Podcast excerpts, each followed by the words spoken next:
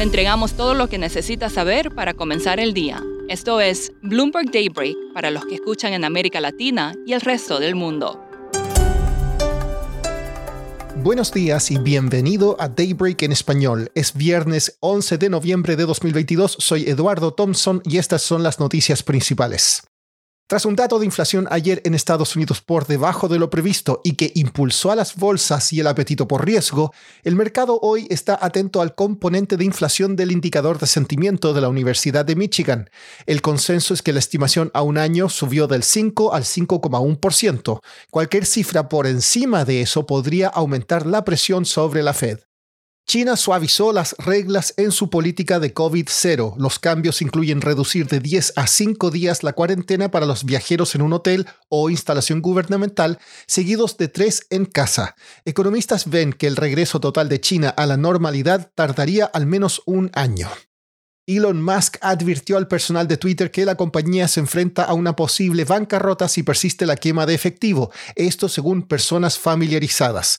La compañía restableció las insignias oficiales para cuentas de alto perfil para evitar que los usuarios se hagan pasar por marcas importantes. Su principal ejecutivo de ventas decidió quedarse solo unas horas después de renunciar.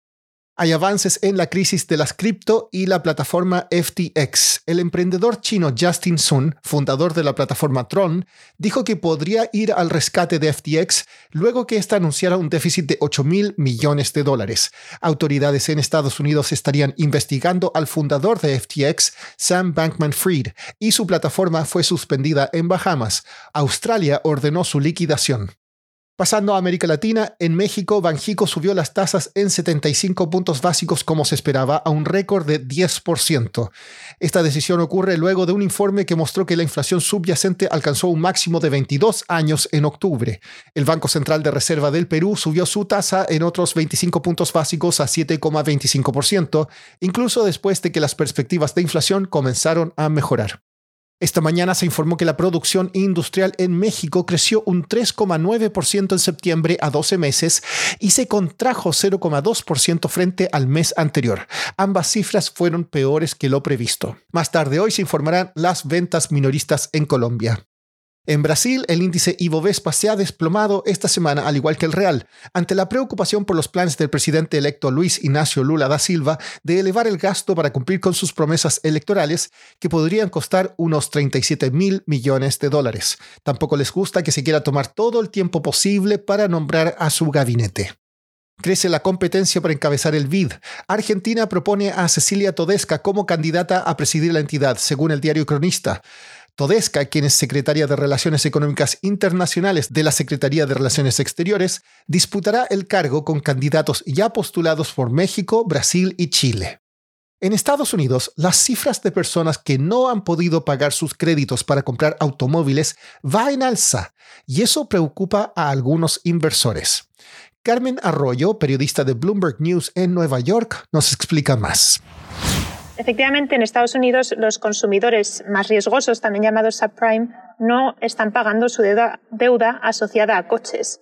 En octubre em, aumentó ese número y ahora mismo está por encima del 5% en términos de consumidores que no están pagando su deuda, comparado con el 3% y pico del año pasado, 3,7%. Esto está empezando a poner nerviosos a los compradores de bonos que usan esos préstamos como colateral especialmente porque el valor de los coches usados está comenzando a caer. Aquí en Estados Unidos los precios de coches usados subieron dramáticamente durante la pandemia porque no había de dónde procurarlos, pero ahora no paran de caer. Y eso quizás suponga un problema para las personas que sacaron préstamos asociados a esos coches. Carmen, ¿qué dicen los expertos? ¿Estamos al frente de una nueva crisis financiera? No, no, todavía no, y para nada como 2008. Hay bonos que están respaldados por estos créditos, pero la mayoría de inversores todavía no está preocupada en ese sentido. Los bonos están muy protegidos y necesitarían que una cantidad ingente de personas eh, dejara de pagar. Y aún no estamos ahí. Durante la crisis de 2008, estos bonos, por ejemplo, tampoco sufrieron mucho. Recordemos que los que sufrieron fueron los de hipotecas. Como es viernes, cerremos con noticias sobre cine.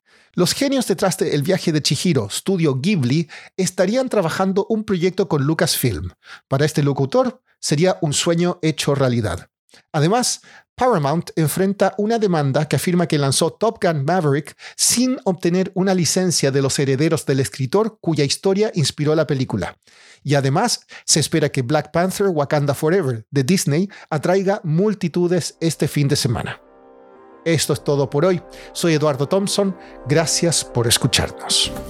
Para conocer todas las noticias que necesita para comenzar el día, revise Daybreak en la app Bloomberg Professional, donde puede personalizar las noticias que desee recibir. También puede suscribirse a la versión solo audio en Spotify, Apple Podcasts o la plataforma de su preferencia. Eso es todo por hoy. Escuche de lunes a viernes Bloomberg Daybreak.